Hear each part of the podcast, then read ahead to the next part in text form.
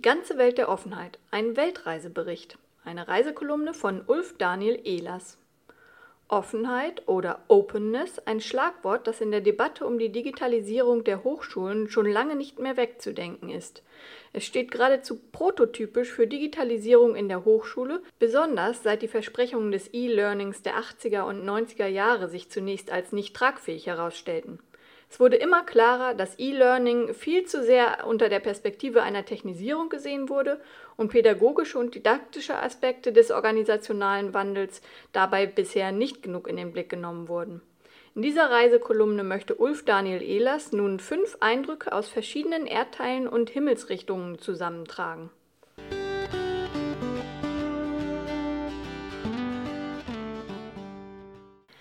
Eigentlich war es fast so, als habe die Welt nur darauf gewartet, dass die UNESCO in 2001 endlich einer fast schon greifbaren Entwicklung einen Namen gab, den Open Educational Resources. Wie ein Lauffeuer in schwindelerregender Geschwindigkeit griff das neue Konzept um sich und machte Furore. Sogar in die Regierungserklärung des damals neu gewählten amerikanischen Präsidenten Obama hielt es Einzug und, ich erinnere mich, auf den dann stattfindenden Konferenzen diskutierten wir dies als einen Durchbruch. Später stellte sich seine Initiative eines Open Curriculum eher als technischer Ansatz dar, der zudem noch durch Proteste und Widerstand der Verlagsindustrie erschwert wurde. Dann kam Sebastian Truns erster Massive Open Online Kurs, kurz MOOC, und später Downs und Siemens erster sehr aufregender MOOC, an dem ich selbst fasziniert teilnahm. Dies alles waren Meilensteine der Digitalisierung, befördert durch das Thema Offenheit. Die Debatte um Massive Open Online Courses, ihre Potenziale und Gefahren für die Hochschulen und die Lehre dauert bis heute an. Interessant in diesem Zusammenhang ist es, auf die Äußerung von Martin Weller, einem Kollegen aus der Open University UK, und Sir John Daniels, damals noch vom kanadischen Commonwealth of Learning, hinzuweisen. Sie sehen in dem Aufstieg der MOOCs für die Hochschule eine Renaissance des Inhalts, der ihrer Meinung nach überhöht wird und die sich langsam pädagogisierte Debatte der Digitalisierung wieder etwas zurückdrehte. Eben zurück zu dem eher technischen Thema Verfügbarkeit und Technik. Die Renaissance besteht darin, dass der eigentlich in den 90er Jahren bereits zurückgewiesene Slogan Content is King jetzt durch die zur Verfügungstellung von Lerninhalten für Massen in nie zuvor so überzeugend artikulierter Weise durch die Hintertür wieder Einzug halte. Aber auch damit sind wir langsam durch. Gefahr erkannt, Gefahr gebannt, würde ich sagen. Wieder eine Dekade weiter ist die Digitalisierung und Offenheit in der Hochschule in Deutschland angekommen. Sicher nicht so, wie es sich die Offenheitsaktivisten in ihren kühnsten Träumen ausgemalt hatten. Sie drücken sich gerade jetzt auch in interessanter Terminologie, wie zum Beispiel Curriculum 4.0, Patchwork-Studienverlauf oder digitaler Import und Export von Curriculum aus. Irgendwie ist es ja auch gut zu sehen, dass in der Hochschuldebatte wirklich der Primat der Lehre aufrechterhalten wird und sich technische Neuerungen nicht einfach wie von selbst durchsetzen. Selbstredend ist teilweise das als gegeneinander wahrgenommene Für und Wider der unterschiedlichen Hochschullehrfraktionen ein Ritual, welches zur Hochschule dazugehört, sowie die Bücher in die Bibliothek. In den vergangenen 15 Jahren hatte ich die Chance, immer wieder Kolleginnen und Kollegen aus anderen Ländern zu treffen und mich einzuspüren in deren Herausforderungen, Wünsche, Visionen und Ängste im Zusammenhang mit Digitalisierung. Auf meinen Reisen traf ich Kollegen, für die alle Entwicklungen, die mit Digitalisierung verbunden waren, so selbstverständlich waren wie die Luft zum Atmen. Genauso traf ich aber auch solche, die eher skeptisch darauf schauten und immer wieder die so wertvolle Frage nach dem wirklichen Mehrwert stellten.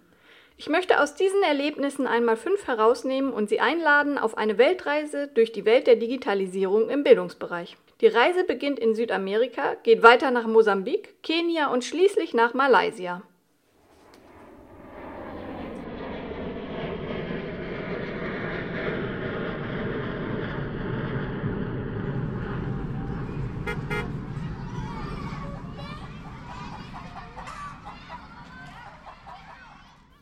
Chile, eine ländliche Schule in Temuco.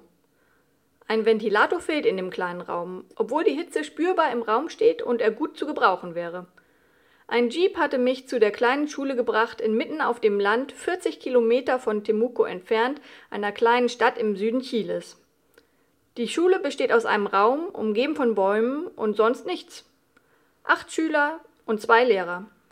Eine Initiative des Schulministeriums hatte mich hierher gebracht. Red and Laces versucht alle Schulen in Chile zu vernetzen, was eine echte Herausforderung in dem fast 5000 Kilometer langen Land ist. Damals, 2002, waren auch wir gerade dabei mit Schulen ans Netz, eine Initiative der Bundesregierung und der Deutschen Telekom. Nun ging es um den Austausch der Erfahrungen. Ich sitze zusammen mit sechs Lehrern, die für diesen Termin extra von ihrer Schule hergekommen sind. Elektrizität gibt es, Telefon- und Wasseranschlüsse nicht. Ich frage, wie die Schüler täglich den Gebrauch des Internets und auch die Nutzung von E-Mails zur Kommunikation erlernen können. Enrique, ein engagierter Lehrer, klärt mich auf. Ganz einfach, auf einer CD-ROM haben sie Internetseiten aus dem World Wide Web heruntergeladen, die nun für Schüler und den Unterricht interessant sind. Auf dem einzigen PC des Klassenzimmers können Schüler darin surfen und alles über Internetsuche, vernetzte und verlinkte Texte lernen, so wie im echten World Wide Web. Spannend. Und E-Mails? Kein Problem, grinst Enrique.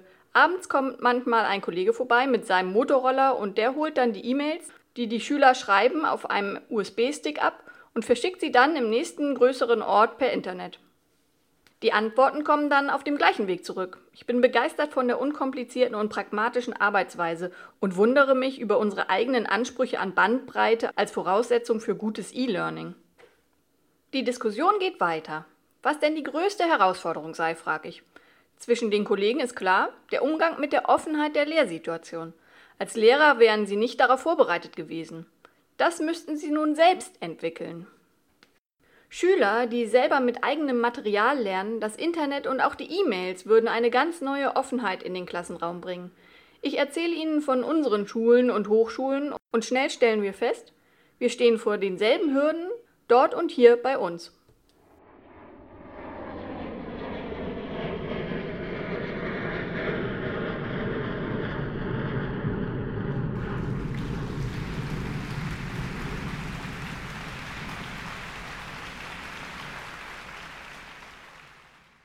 Curriculum für alle, Openness in Mosambik. Ich treffe Gerald in Lusaka, der Hauptstadt von Sambia, wo wir beide am größten panafrikanischen Kongress für Digitalisierung im Bildungsbereich, der E-Learning Africa, teilnehmen.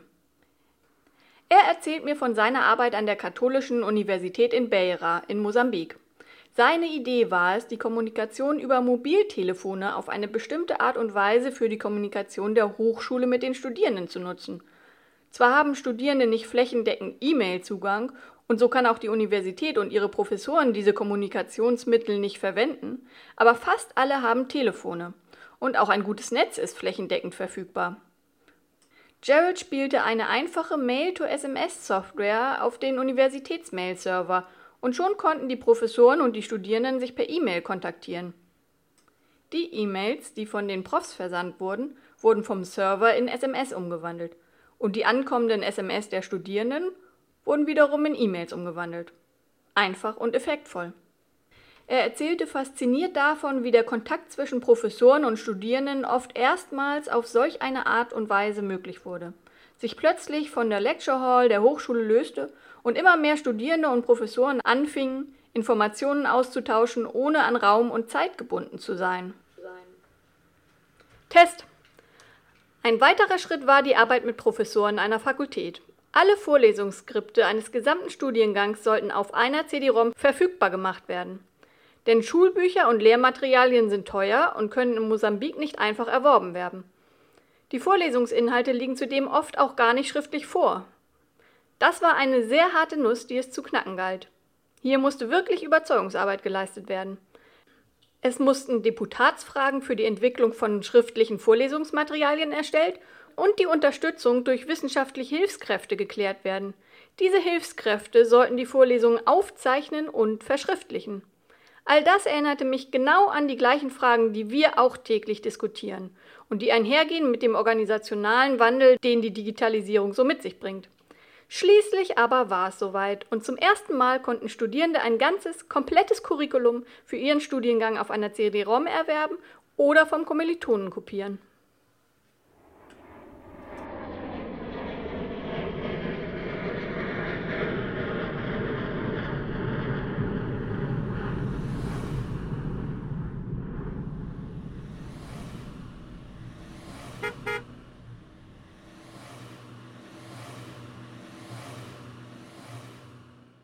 Die Taylors University in Malaysia und das Projekt Transformer.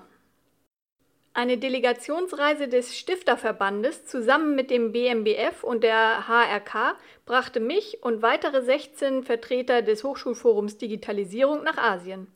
Für sieben Tage erkundeten wir in Malaysia, Singapur und Hongkong, wie Digitalisierung dort die Hochschullandschaft transformiert, welche Ansätze funktionieren und welche eher nicht. An der Taylors University in Malaysia, einer privaten Universität mit sehr hohem Ansehen in der Region, wurden wir fündig. Die Hochschule versucht mit E-Learning ihr Profil zu schärfen und hat ein weitgehendes Digitalisierungsprogramm aufgelegt, das einerseits die technischen Voraussetzungen schafft, andererseits aber auch die Professoren und Studierenden mitnimmt. Mitnimmt auf eine Reise in eine veränderte Lehr- und Lernwelt. Nicht Technisierung stand dabei im Vordergrund sondern tatsächlich das Schaffen neuer, offener Lernwelten, in denen Professoren Wissen teilen und zusammen mit Studierenden an Fragestellungen arbeiten. Es war spannend und auch visionär zu sehen, mit welcher Kraft und welchem Weitblick die Hochschule die Transformation angeht. Ein eigens dafür geschaffenes internes Reorganisationsprojekt mit dem Namen Transformer unterstützt den Weg. In mehreren Stufen werden Kolleginnen und Kollegen aufgefordert, die Lehre auf der Lernplattform, übrigens Moodle, darzustellen und auch sich selbst dort mit einem eigenen Profil und ihren eigenen Geschichten zu präsentieren und mitzuteilen. Dann können alle Schritt für Schritt Erfahrungen mit digital unterstützter Lehre, Coaching und der Teilnahme an globalen Studienprojekten machen. Auch hier steht also die Öffnung der Hochschule im Vordergrund. Das bedeutet zum einen das Sichtbarmachen von dem, was sonst hinter verschlossenen Türen stattfindet, zum anderen die Teilnahme und das Beitragen zu globalen Studierinitiativen, in denen Studierende unter Zuhilfenahme von digitalen Medien an der Lösung der drängenden Probleme dieser Welt arbeiten. Zu Hause unterstützt von ihren Professoren, die ihre eigenen Lehrveranstaltungen verweben zu einem Teppich eines neuen, eines offeneren Studienentwurfs.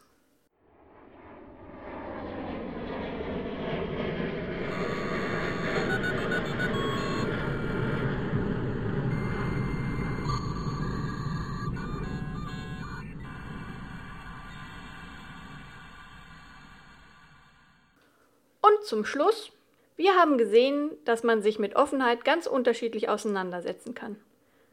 Mit vielen Kollegen anderer Länder haben wir das Thema Offenheit für den Bildungsbereich umfassend bearbeitet.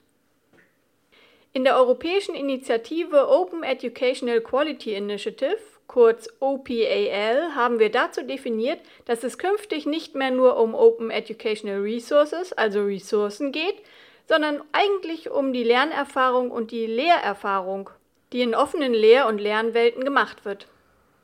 Offenheit hat in dieser Lesart eigentlich das Ziel, offene Bildungspraxen zu unterstützen. Eben solche, die wir dann als Open Educational Practices definiert haben. Open Educational Practices setzen zwei Dimensionen miteinander in Verbindung und gehen damit über die reine Betrachtung von Bildungsmaterialien hinaus. Das Gestalten von offenen Lernszenarien einerseits und die Nutzung offener Bildungsressourcen andererseits.